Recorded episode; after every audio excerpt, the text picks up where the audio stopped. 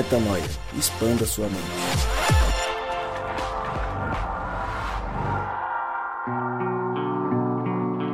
Seja muito bem-vindo, seja muito bem-vinda a mais um dia de expansão de mente.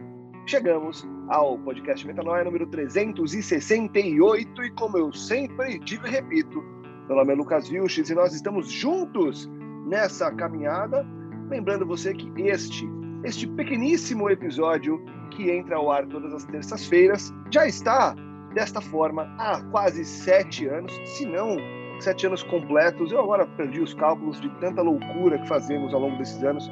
E todas as terças-feiras ele vai ao ar com novos temas e novas expansões de mente. Lembrando você que Metanoia é vezes três, então são três episódios na semana, um às terças, um mais para o final da semana, quinta-feira, certo, Rô? Iam aos sábados, é o Drops Metanoia no meio da semana, e depois o Na Estrada, que já virou um programa de, de grade, é um programa fixo, não tem mais temporada, ele vai embora, porque tá na estrada, tem que seguir, vamos nessa, foi.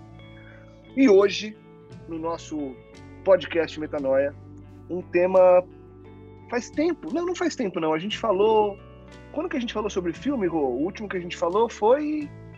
Ah, deixa eu ver aqui, deixa eu ver. Não me lembro, velho. Faz tempo já. Oh, my lord. Mas a gente não fez um filme há pouco tempo? Milagre Azul, 344. É, não faz muito tempo, não. Podcast Metanoia 344, falamos sobre o filme Milagre Azul, um filme que traz uma mensagem legal. E hoje a gente resolveu trazer um filme que está em alta, apesar de não ser um filme novo, é legal isso, né? a Netflix ela, ela dá uma bombada numas, num, num, nos filmes, mesmo que não sejam super novos. E a gente viu aí circular pela internet, pelos grupos de WhatsApp, pessoas falando muito sobre o filme Somos Todos Iguais. Filmaço, mensagem incrível, algo surreal para você se emocionar, chorar, refletir sobre a tua caminhada e não tinha como a gente não dedicar um episódio a esta obra de arte para que nós pudéssemos refletir sobre a mensagem dela e o quanto que ela impacta a nossa vida. Antes de entrar nos detalhes do filme e sobre nosso ponto de vista a respeito dele, eu quero ouvir vocês, senhores, sobre o tema de hoje. Fala galera, Rodrigo Maciel por aqui. Deus está no negócio de reciclagem, transformando lixo em tesouro. Oi, eu sou a Mari e você só entrega aquilo que você crê que recebeu de Deus.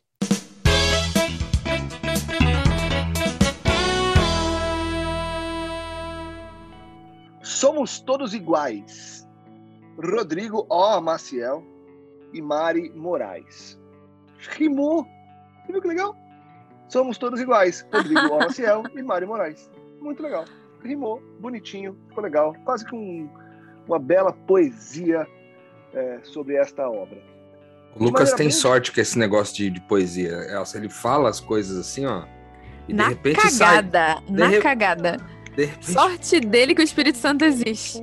É eu, vou ter que é assim. eu vou ter que colocar um pi nesse negócio da Mariana aí, ó. Mariana. Ah. Último episódio, Mari, não sei se você ouviu, foi um pi no Rô, viu? Fazia é claro. tempo que não ia pi, ah, mas bem pesada, eu tive que pôr um pi.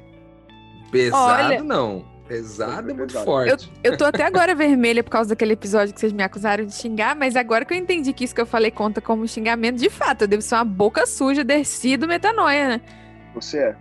Muita gente tá, tá mandando mensagem que deixa de ouvir por conta da, da palavreado que você.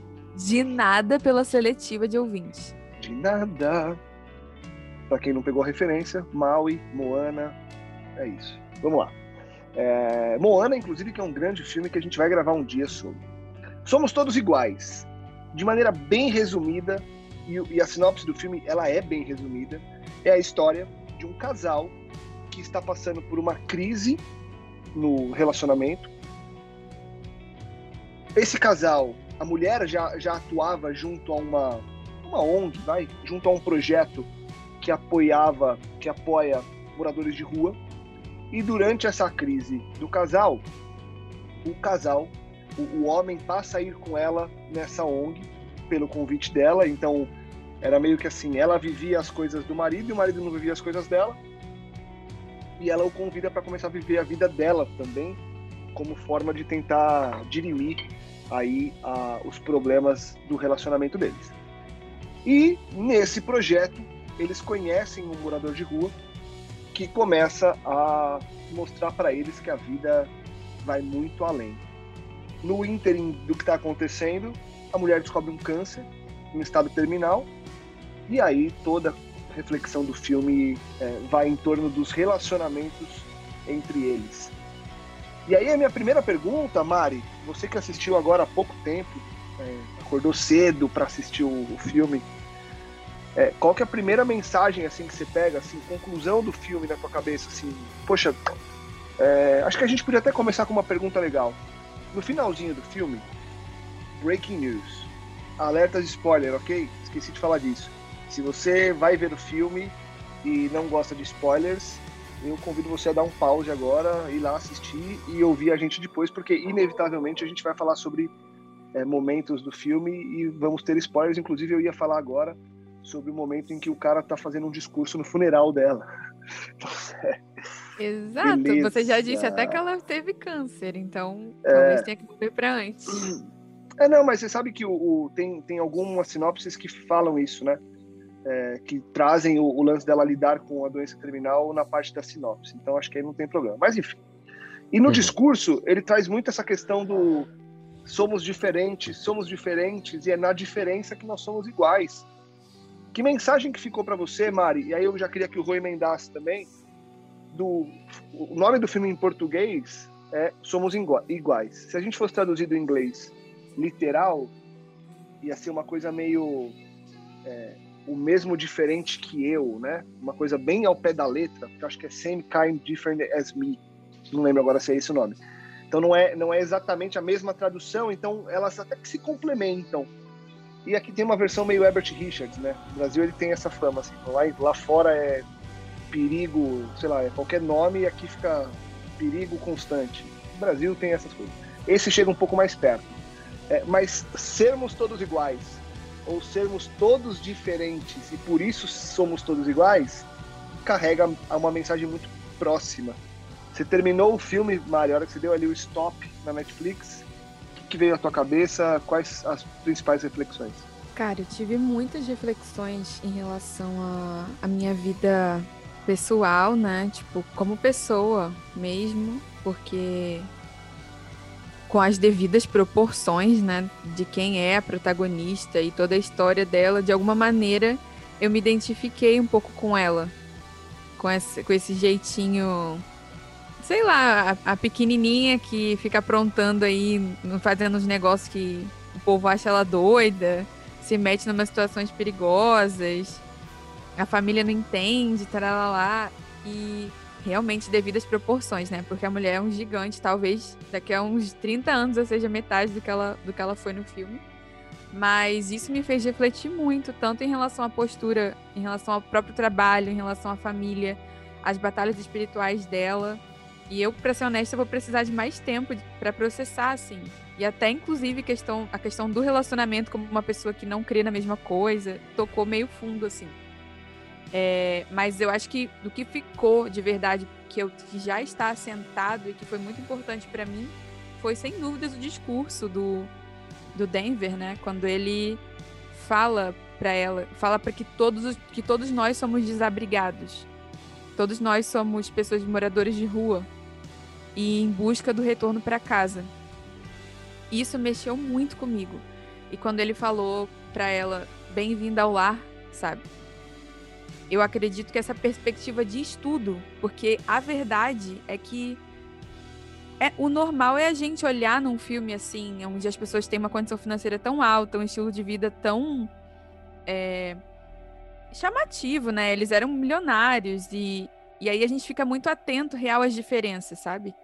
E parece que que até, até, tipo assim, as reflexões são sempre pautadas nas diferenças. Como é que você vai levar esse cara para dormir na sua casa, um morador de rua, nossa, como que assim você, eles conseguem? Precisa muita bondade para fazer isso. Você começa a, focar nas diferenças e aí parece que nesse discurso final em que ver e, e, e, o tempo inteiro e isso acho que demarca o que é mais importante no filme para mim. O tempo inteiro é demarcado isso, que basta um divórcio, basta um golpe, basta qualquer coisa, você se torna um morador de rua, não importa a situação que você tá. As pessoas que estão lá, ela têm uma história. Eu posso me tornar uma moradora de rua, o Lucas pode, o Rodrigo pode. Não existe ninguém, o Bill Gates pode. Basta um baque emocional bom o suficiente para te tirar da estribeira. Não precisa necessariamente um grande trauma de infância ou uma família pobre. E demarcar isso e também faz a gente também fazer a missão com mais leveza, sem se ver diferentes, é, não só na teoria, mas tipo assim, cara, poderia ser eu mesmo, assim. Eu não tô ajudando um cara que, coitado, é de outra subraça e, e vive em outro mundo que eu. Não, eu estou me relacionando com uma parte de mim que está morando na rua. Então, essa reflexão, assim, de que somos todos moradores de rua, homeless, né? É muito, foi muito potente para mim. Cara, muito louco é, a Mari ter citado essa questão das diferenças, né? É, da questão do morador de rua e tudo mais, porque me chamou a atenção um, uma passagem, um detalhe. Eu que já trabalhei com morador de rua bem de perto, assim, com pessoas em situações de em situação de rua, né? É, bem de perto, é, me fez muito sentido com algumas coisas que eu vivi e que eu nunca tinha conseguido destravar. Eu me lembro que é, em um desses momentos que eu trabalhei com essa população, eu, eu queria levá-los à igreja.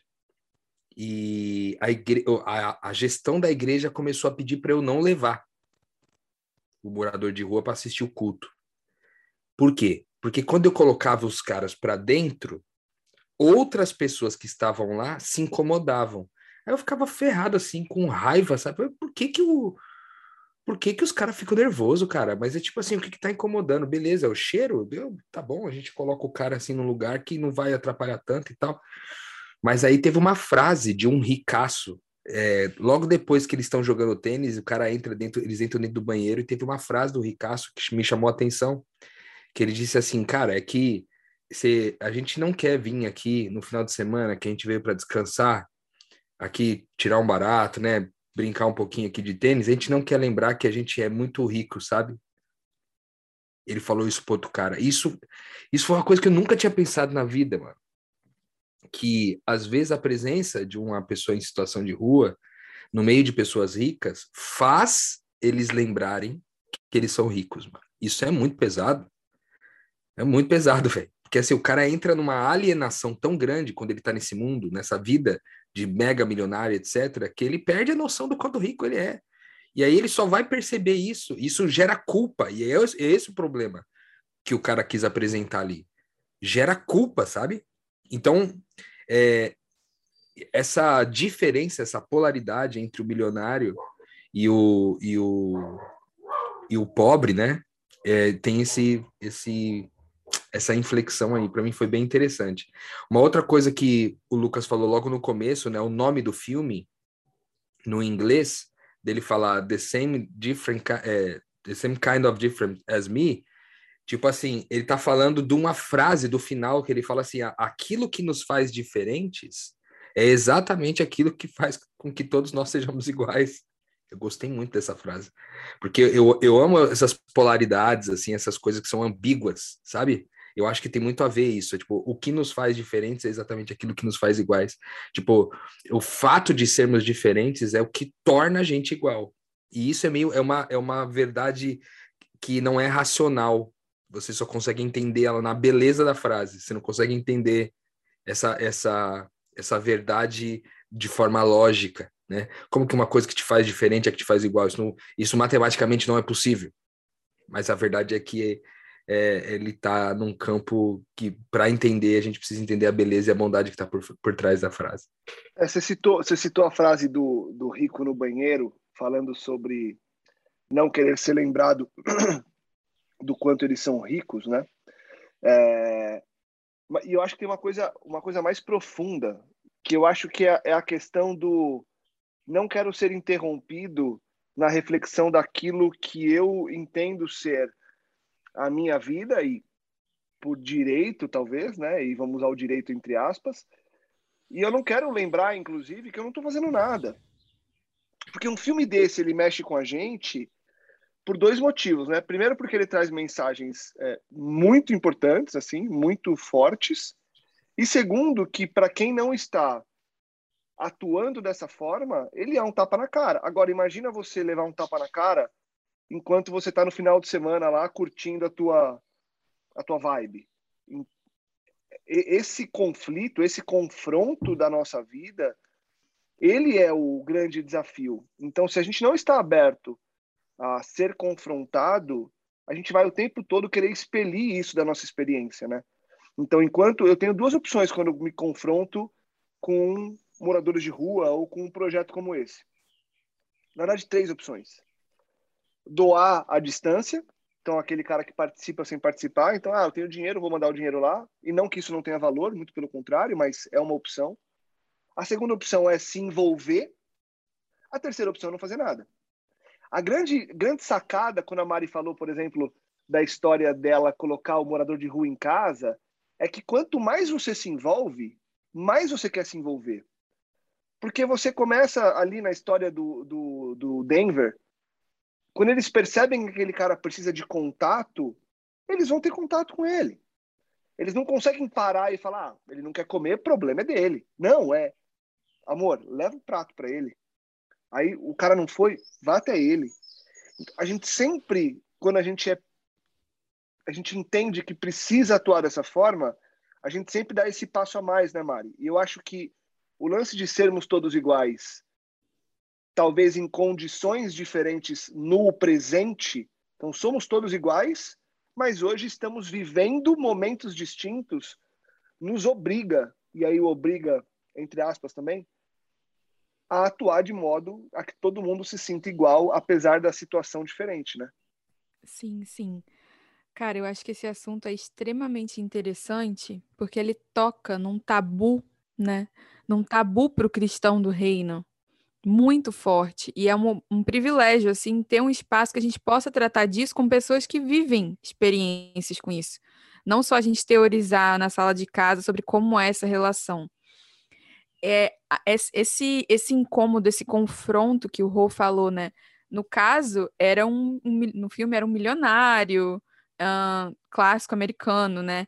Que vivia essa. Esse, ele, ele assumiu que ele não quer ser lembrado de ser rico.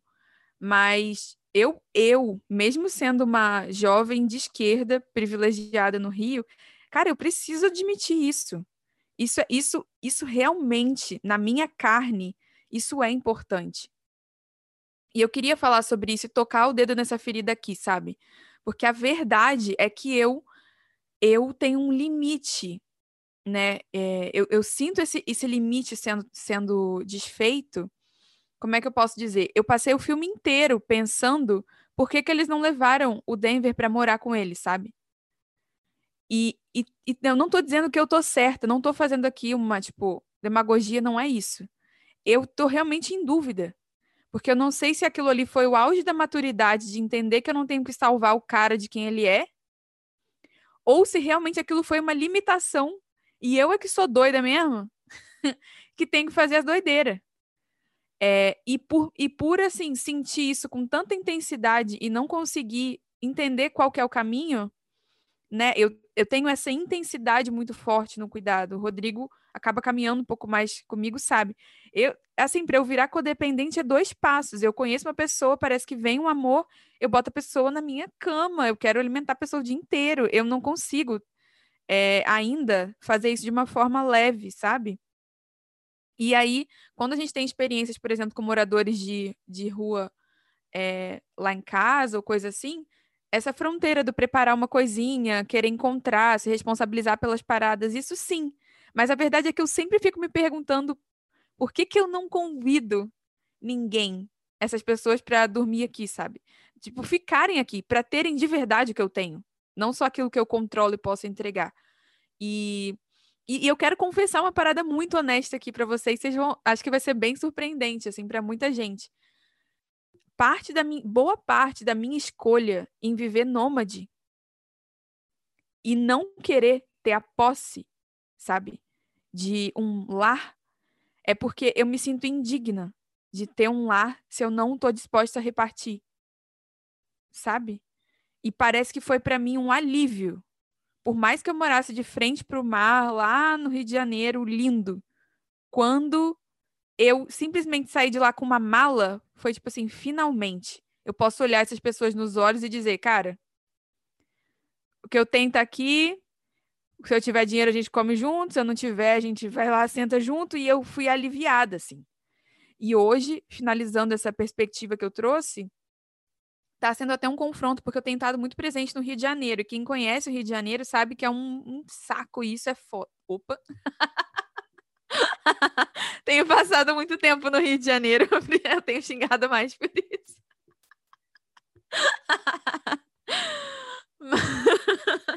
Desculpa, gente. É... tá, vou parar de rir. Vamos lá, voltando. Foi do fundo da alma, deu para sentir, né? É... Eu, eu tava com os amigos no Rio essa semana, e aí gente, eles estavam caminhando, né? No, no clássico Arpoador, até o Leblon, nananã. E aí, cara, eles contabilizaram que se eles tivessem comprado todos os amendoins e dado todos um, um realzinho que foram pedidos, eles teriam gastado mais de 150 reais. Tipo, se eles tivessem realmente entregue tudo o que foi solicitado no calçadão, assim. E, e eu tenho aprendido que o que essas pessoas pedem, e isso toca o filme numa parte que a gente ia esquecer, eu pelo menos ia esquecer, mas foi bom falar nisso, que, cara, foi muito incrível quando o morador de rua falou, cara, quando o morador de rua te pede um real, ele não tá te pedindo um prato de comida, ou um real porque ele, que aquilo vai mudar a vida dele. Ele está pedindo para você dizer para ele que ele existe.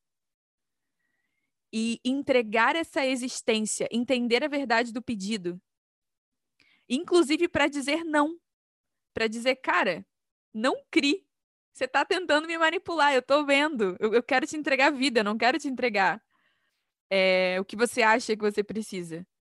Entende? Fazer esse movimento leva tempo né? Leva tempo para você discernir com o morador de rua, tratar ele como um ser humano, né? E, e, e, às vezes numa grande metrópole você sair na rua já é uma grande missão. Você não precisa nem ir lá atrás fazer missão com ninguém, não. A, a, vem multidões para você discernir e entregar vida, sabe? E isso cansa. E é por isso que muitas vezes a gente, incluindo aqui, escolhe fazer rolês em lugares privados, escolhe fazer rolês em bairros estruturados, escolhe se mudar do Rio de Janeiro. Porque você é obrigado a discernir a alma das pessoas e a entregar vida, entregar o que elas precisam. É, não só pegar um dinheiro e entregar, porque senão você ia real quebrar. Não tem como você dar todo o dinheiro que é pedido. Então, o mandamento de Jesus de entregar o que as pessoas pedem, se te for pedido, sabe? Se te for solicitado, ganha uma outra profundidade no contexto de miséria urbana que a gente tem, né? Aqui no Brasil, pelo menos. Sabe uma, uma coisa que eu tava pensando, Mari, quando você tava falando aí de, dessa dificuldade que você tem, eu, eu trabalhei algum tempo com essa população de rua, como eu falei antes, e eu aprendi várias coisas com isso. Eu acho que o filme revela isso. Isso foi uma das coisas que mais me surpreendeu no filme também. Justamente o fato deles não terem trazido o cara para dentro de casa, sabe? Por quê? Com o passar do tempo, a primeira necessidade que a gente tem quando a gente começa a trabalhar com essa população é realmente fazer isso ou tirar eles da rua e colocar eles numa, numa casa para eles, para eles terem a independência, a autonomia deles, ou eu trazer ele para minha casa e ele passar a fazer parte da minha vida, né? E eu tive as duas experiências, eu tive os dois, as duas possibilidades. Aí eu aprendi no processo que é, essa frase do Denver, que ele diz que ele precisa ser visto, ela, ela caminha muito com o que eu entendi do, do que é nesse. Por que, que muitas vezes a gente não, não, não, não é sobre levar o cara para dividir a minha vida que eu tenho com ele, entendeu?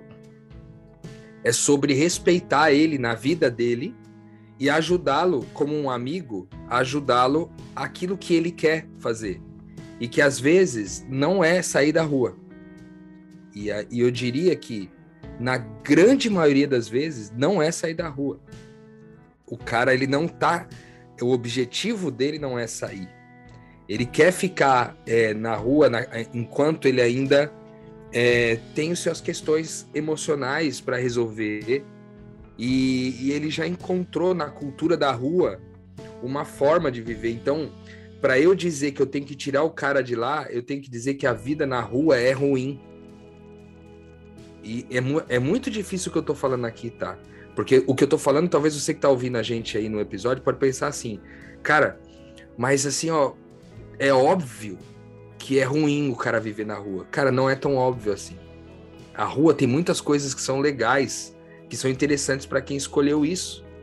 Entende? Então, é, a facilidade de você ir para lá e para cá, você não ter que depender de um sistema econômico, né? Por exemplo, o, o, o a pessoa que está em situação de rua, ela não depende do sistema econômico atual, que é eu tenho que trabalhar para poder pagar as dívidas e as despesas que eu faço. E isso o próprio sistema te impõe desde muito cedo. Você ter que trabalhar para poder ganhar seu próprio sustento.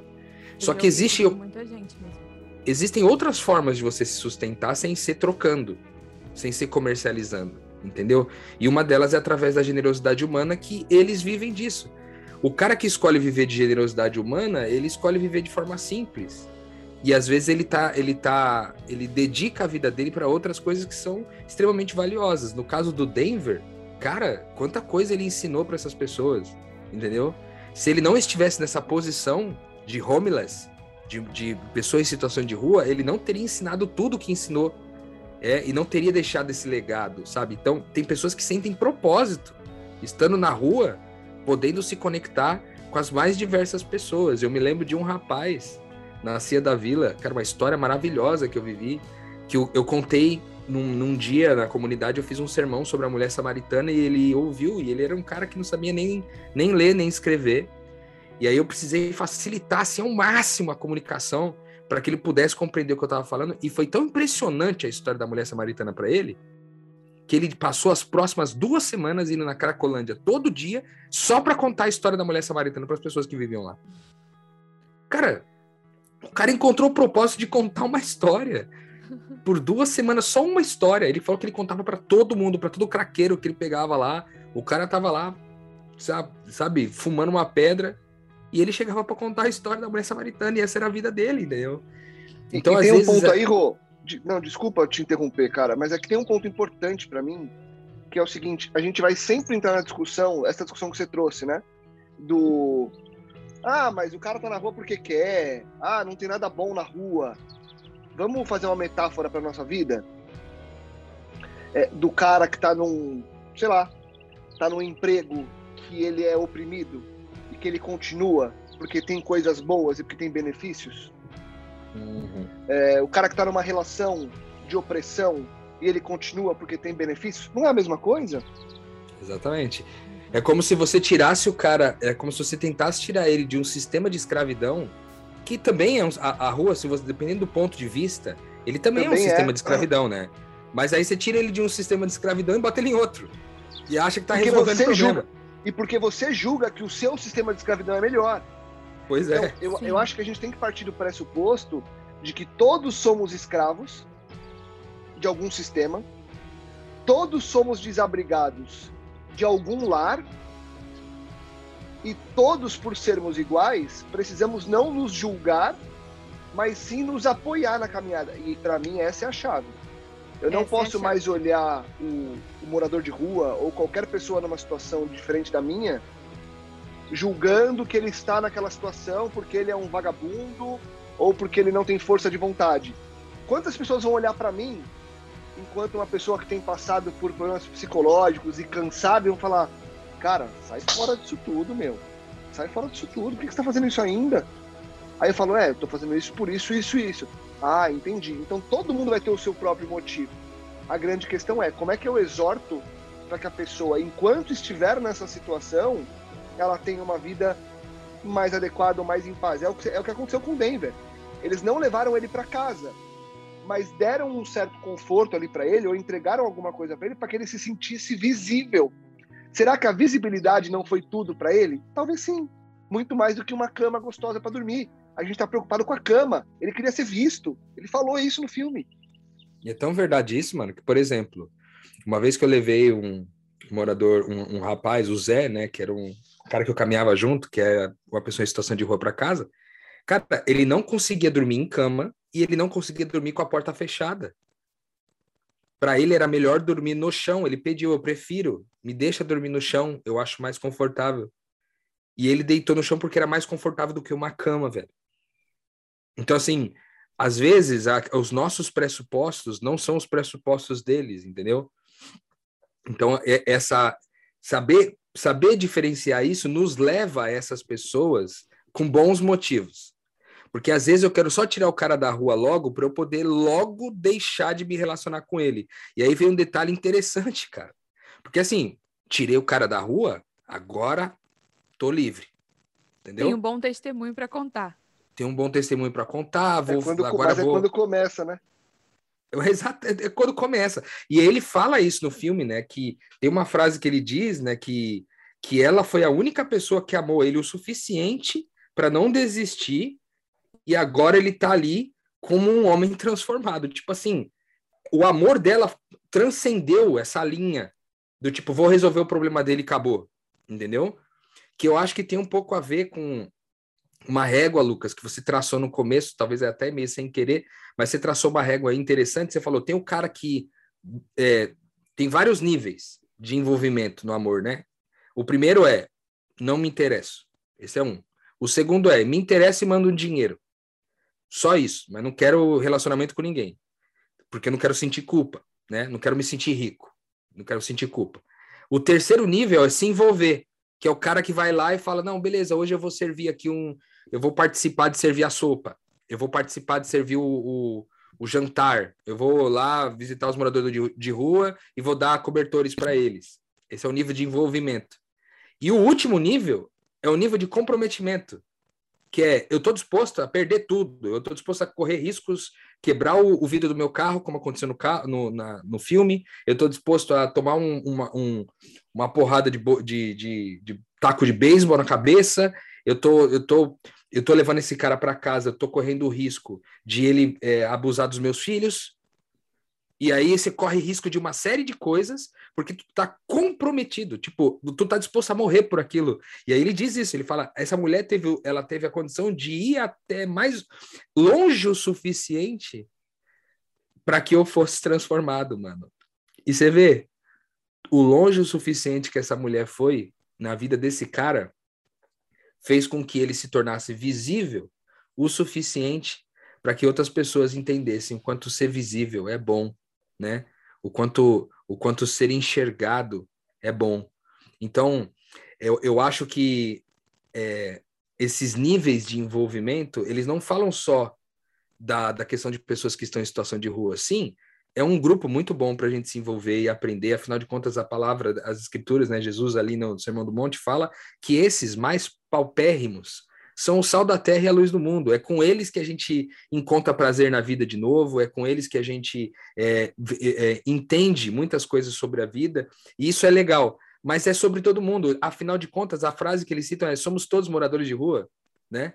Talvez, talvez poderia ter, ser até uma hashtag a partir desse episódio nosso aqui, né? Somos todos de rua, né? Somos todos moradores de rua de alguma dimensão. Então, se somos isso, então isso vale para todos. Tipo, se eu cruzo com uma pessoa é, aqui na, no meu vizinho, e ele é uma pessoa difícil, você vê que no começo, cara, ele era um cara insuportável. O roteirista lá do filme teve o, o dom de fazer o negócio de um jeito que tornasse essa pessoa insuportável para conviver. Mas aí tu vai lá e começa a conviver com o cara, e convive com o cara, e aí vai correndo riscos, e vai assumindo novas dimensões, etc., até o ponto né? Que há a transformação. Isso vale para nós com todas as relações. Qual é o nível que eu tô nas relações à minha volta? Já começando agora, eu tô no nível de que eu não me interesso, sou indiferente. Eu tô no nível que eu tô disposto a pagar a conta para me ver livre logo. Eu tô no nível de me envolver, servir e ajudar. Tô no nível de ou tô no nível de me comprometer e dar minha vida por aquela pessoa, até que ela entenda que ela é visível e entendendo que ela é visível, ela entenda quem Deus é. Eu gosto de pensar uma coisa aqui, passando a palavra para Mari. Ele repete algumas vezes no filme, o Denver, que é o morador de rua, que a família está sendo muito gentil com ele. Ele usa muito esse termo. Vocês estão sendo muito gentis comigo. E eu fui dar uma olhadinha o que significa no dicionário gentil. E é óbvio que quando a gente fala de dicionário, a gente fala de pessoas identificando palavras e, e, fazendo conclusões, mas eu gostei do que eu li aqui porque me deu uma, uma, uma metanoiazinha assim, ó. São várias possibilidades de tradução de gentil, de explicação do que é gentil. E aí vai ter ali gracioso, delicado, aprazível, elegante, garboso, aí, enfim. Começa aí, aí tem um outro que é até maior, que é agrada pela delica, delicadeza de sentimentos ou fineza de maneiras. Isso é ser gentil. Mas a primeira primeira explicação no dicionário que eu abri é o seguinte: gentil, de boa linhagem. Gentil é aquele da linhagem de Cristo. Gentil é aquele que está na, na, na árvore genealógica de Cristo. Porque eu só consigo ser gentil com uma pessoa que me deu uma, uma, um bastão de beisebol no carro, que me xingou, que me ofendeu, que me ameaçou, se eu tenho uma boa linhagem. Então, o filme, inclusive, volta a falar com a gente sobre a identidade que nós temos de sermos filhos de Deus e por isso agirmos sob a tutela da gentileza. Então, assim, eu preciso ser gentil com o outro. E quando a gente fala sobre essas relações que a gente está construindo, né? Sobre esse, essa entrega, essa doação, eu estou falando de gentileza. E talvez seja o que falta, né, Mari? Na nossa caminhada, num geral, na vida, no atual momento que a gente está passando, o que falta é a gente ter tempo e disponibilidade para sermos gentis, porque ser gentil não é só falar bom dia, boa tarde, obrigado. Ser gentil é agradar, é entregar, é agir em prol do outro. E isso faz a gente refletir, né? Ser gentil é simplesmente ser, né? Cara, foram muitas camadas, assim. Eu acho que esse episódio está muito recheado. Eu fui ouvindo vocês falarem. É, e eu, eu vi pelo menos três coisas assim essenciais que fermentaram o meu coração assim. Primeiro que o Lucas tinha falado lá atrás, como abordar alguém que está vivendo algo que você não concorda, etc. E aí você, como fazer isso, né? Eu, eu acho que é bom lembrar aqui um princípio rapidamente, que a gente já tocou, provavelmente em outros contextos, mas é bom sempre lembrar que quase nunca, para não dizer nunca, é, o espírito de Cristo é um espírito de ensino. Normalmente é um espírito de amor, de afeto, de gentileza, como o Lucas falou. Se você chegar na presença de alguém com a intenção de ensinar alguma coisa para essa pessoa, 99% de chance que você vai ser mal. E você não vai ter paciência para entregar o que ela precisa. Porque ela quer o seu olhar, ela quer conexão de alma. Isso é o reino. O reino não é uma teoria que a gente explica, a pessoa dá um clique e aí ela muda de vida. E isso é uma forma egoísta e egocêntrica de falsamente achar que você está se relacionando com alguém. Importante lembrar esse princípio. Outra coisa que eu queria lembrar é que a gente falou isso em relação né, à liberdade de fazer o diferente como uma coisa importante, mas eu acho que é importante dizer também que isso é a única forma de amar que existe, né? Qualquer coisa que não seja isso é controle. E a mesma atitude né, que a gente tem com morador de rua, se você se sente dessa forma, provavelmente você faz isso com as pessoas do seu convívio também, que é tentar controlar o comportamento delas. Amar não é sobre gritar ou ser eloquente o bastante para que a pessoa venha fazer o que eu acho que ela tem que fazer. É sobre estar lá no inferno com ela. Entregando água, entregando cobertor, entregando afeto, entregando abraço. O amor começa quando você não concorda com o que a pessoa está fazendo. Né? O perdão só é perdão porque perdoa o imperdoável. Né? Então, o evangelho é, é, é, exatamente sobre isso. Isso aqui não é só uma simples metanoia, isso é o alicerce do evangelho. Você ser o irmão que vai lá para amar pessoas onde elas estão fazendo coisas que você nunca faria. Arcando com as consequências junto com elas, na medida do que você consegue, né? E aqui é a terceira dimensão que eu acho que conecta com o que a gente estava falando aqui, com essa gradação que o Rô propôs, com isso, com isso que o Lucas disse, de ser gentil né, que falta tempo, falta tempo, né? E aí eu queria inverter aqui uma lógica, talvez, que é normalmente quando a gente ouve isso, é falta tempo, pô. Quando eu for um ser humano minimamente decente, pô, eu não sou, eu sou um bosta, coitado. Isso é coisa de gente iluminada. Se comprou. Ai, meu Deus, xinguei de novo. Isso é xingamento. Gente, eu vou estar inadequada aqui para gravar esse programa muito em breve. Se eu me mudar para o Rio de Janeiro, pelo amor de Deus. Tá, beleza, vamos lá, recomeçando. Às vezes a gente pensa, cara, pois é, né? Infelizmente não estou tendo tempo, infelizmente a graça está sobre mim, infelizmente eu não sou iluminado a ponto de entregar esse compromisso que o Rô falou, né? Entregar essa, esse, esse tempo para ser gentil, não tô podendo, né? E aí a gente fala, é porque fazer o quê? Eu sou privilegiado demais, coitado de mim, né? Eu sou muito privilegiado, eu não tenho força para abrir mão dos meus privilégios. É sempre assim a narrativa. Sendo que, cara, eu queria entregar aqui algo que, que Deus tem trabalhado na minha mente, eu espero que o Espírito Santo me dê capacidade de, de, de falar, mas que assim, o mesmo nível daquilo que você entrega, aquilo que você entrega é aquilo que você se sente digno de receber. E isso é totalmente definidor do seu nível de paz e alegria na vida. Onde eu quero chegar? Se você não se interessa pelo seu próximo, é porque você inconscientemente crê, ou melhor, crê que Deus não se interessa por você. E você vai levar uma vida miserável. Se você se interessa a nível de pagar a conta, é porque você só conhece um Deus que paga a sua conta. E você é um miserável. Se você se envolve e serve, você crê num Deus que te serve. Ok, menos mal. Já é melhor do que 98% da humanidade. Mas só experimenta o compromisso com o próximo, aquele que foi amado primeiro ao nível de crer e receber o compromisso de Deus com você, e nisso consiste a felicidade. Então, o que eu quero dizer é que a sua entrega fala de você mesmo, da vida que você leva. E o que é mais importante de, definitivamente vai, vai resumir se você vive na eternidade ou no maior dos infernos. Entende? E aí a gente vai concluir que Jesus já sabia: que o jovem rico era um miserável. Quem só. Coitados do que, dos que não entregam nada. Coitados dos, dos que só entregam milhões. Coitados. Porque é o que eles creem terem recebido. E só dá a vida. Jesus deu a vida na cruz. Não é porque ele é bonzinho. É porque ele era Senhor dos Senhores, estava lá na fundação do mundo, meu. Tudo foi feito para ele. O mundo foi feito para ele. Você foi feito para ele. O nível de sacrifício e entrega dele fala da elevação de tudo que ele recebeu. Então, o que você entrega fala da sua eternidade ou do seu próprio inferno, né? Nossa, Mari, você falou e eu fiquei emocionado aqui enquanto você falava, porque é, você, no meio da sua fala, que foi perfeita, tu colocou um, um ingrediente aí que foi muito forte, assim.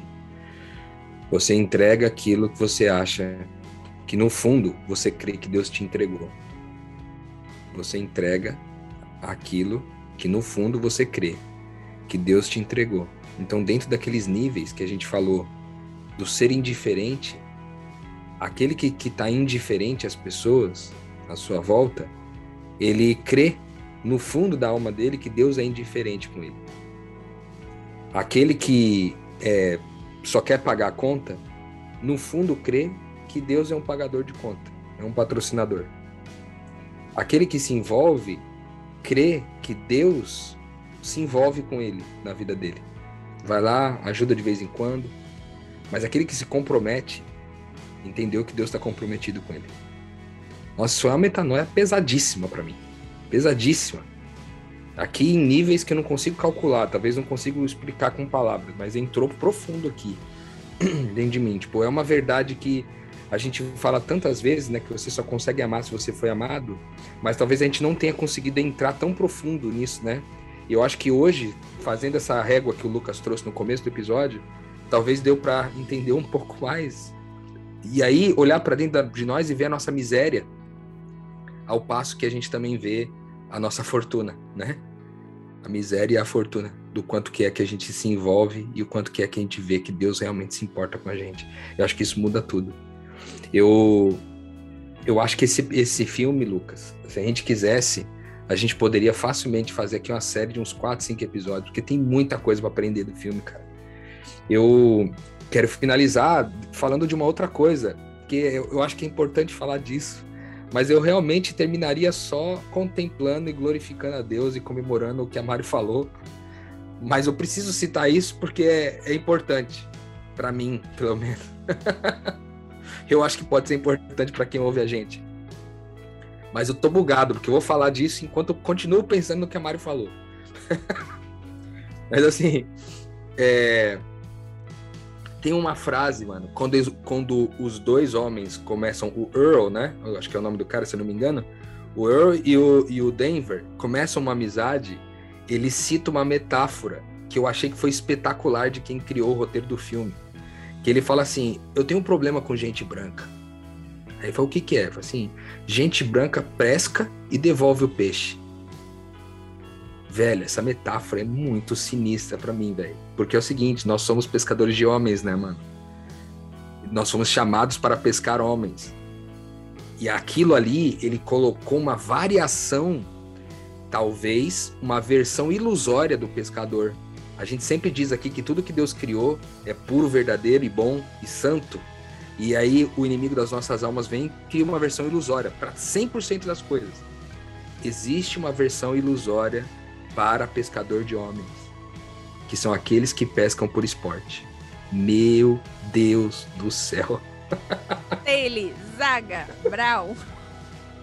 Ah, que isso, cara, que pesca o cara e não tá comprometido com o peixe ele devolve o peixe para a água porque é legal, porque é esportivo, porque e com um discurso de que é bom para o meio ambiente, né? Só que, cara, Jesus quando fez essa proposta para os pescadores, ele tinha tirado dois barcos inteiros de peixe para dentro para de dentro do, do mar. Ele tirou dois, do, duas, dois barcos inteiros cheios de peixes. E isso serviu aquele, aqueles peixes serviram, né, para alimentar muita gente e para deixar claro, né, que a que essa essa riqueza, essa fortuna que a gente acabou de falar por aqui está disponível para todo aquele que crê. Mano, que tipo de pescador de homens você é? Você pesca, porque ele fala assim, ó, cara, olha que sensacional, meu Deus, eu tô até arrepiado aqui. Ele chega no final e diz assim: quando eu pescava lá quando eu era pequenininho, que eu pescava lá com algumas pessoas no rio, a gente comemorava tanto, a gente comemorava muito de ter pescado aquele peixe. E a gente corria para a comunidade para chegar logo lá e repartir com todo mundo. Meu Deus. Senhor Jesus, cara, será que é isso que a gente faz? Quando a gente pesca uma alma, mano? Ou será que a gente só trabalha por esporte, tá ligado? Isso é muito forte para mim, mano. Tipo assim, é, eu tô bugado porque eu, esse assunto me bugou no filme. Eu acho que foi assim. De, de várias mensagens, essa falou diretamente comigo, né? E essa que a Mari falou por último, eu acho que ficou como, tipo, a grande metanoia para mim do episódio. Essas duas coisas são realmente muito relevantes, velho, na minha opinião. Que tipo de pescador você é? Você que tá me ouvindo aqui no Metanoia, velho. Que tipo de pescador de homens você é? Você é o pescador que pesca por esporte ou aquele que comemora cada peixe como se fosse o único, o último da vida e leva ele para repartir com aqueles que não têm. Meu Deus. Você é um que tipo de pescador você é ou você é um miserável que nunca foi pescado? Você é o pescador de esporte ou você é o peixe à beira da morte? Exatamente. É o peixe que precisa ficar visível, né? Uau. É, cheio de metanoias, cheio de reflexões e com certeza é o que o Rô falou, né? A gente poderia pegar várias frases do filme para se debruçar ainda mais, mas nosso tempo não permite tanto. Então a gente vai é, parar por aqui e esperar que você que está ouvindo a gente possa mandar as tuas metanoias para que a gente veja como que esse filme mexeu contigo também. Obrigado, Rô, obrigado, Mari. Somos todos iguais e seguimos na caminhada de uma vida diferente, mas igual por conta justamente disso. Semana que vem a gente volta com muito mais metanoia para expandir a mente e para seguir nessa toada de buscar a nossa identidade e a nossa evolução nessa identidade. Para você, aquele convite todo final de episódio, compartilhe, divulgue e ajude que mais pessoas possam expandir a mente. Estaremos juntos na próxima semana. Metanoia, expanda a sua mente.